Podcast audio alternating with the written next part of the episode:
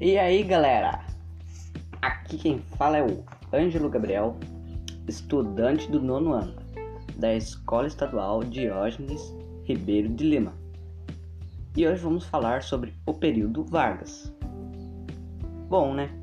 O período Vargas foi iniciado em 1930, onde Getúlio Vargas começou a governar o Brasil. Getúlio Vargas investiu nos direitos trabalhistas, né? onde é reconhecido até nos dias de hoje.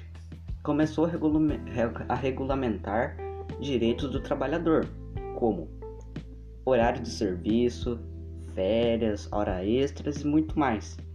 E até hoje esses direitos são válidos, né?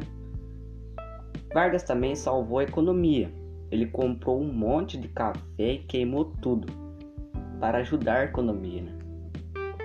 Também possibilitou que as mulheres pudessem votar, mas com isso ocorreu a Revolução Constitucionalista, por causa que os paulistas revolucionaram.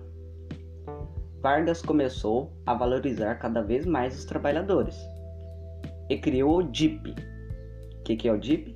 Departamento de Imprensa e Propaganda para mostrar ele como pai dos pobres, uma pessoa boa, apesar dele ser um ditador, né? Uma pessoa ruim.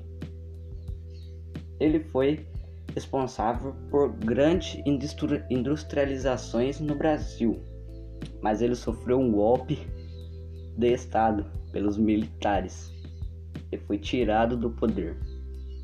E assim termina o período Vargas, em 1945. Bom, galera, obrigado por ouvir esse podcast, que foi o meu primeiro, né? Desculpem os erros. E até mais. Tchau.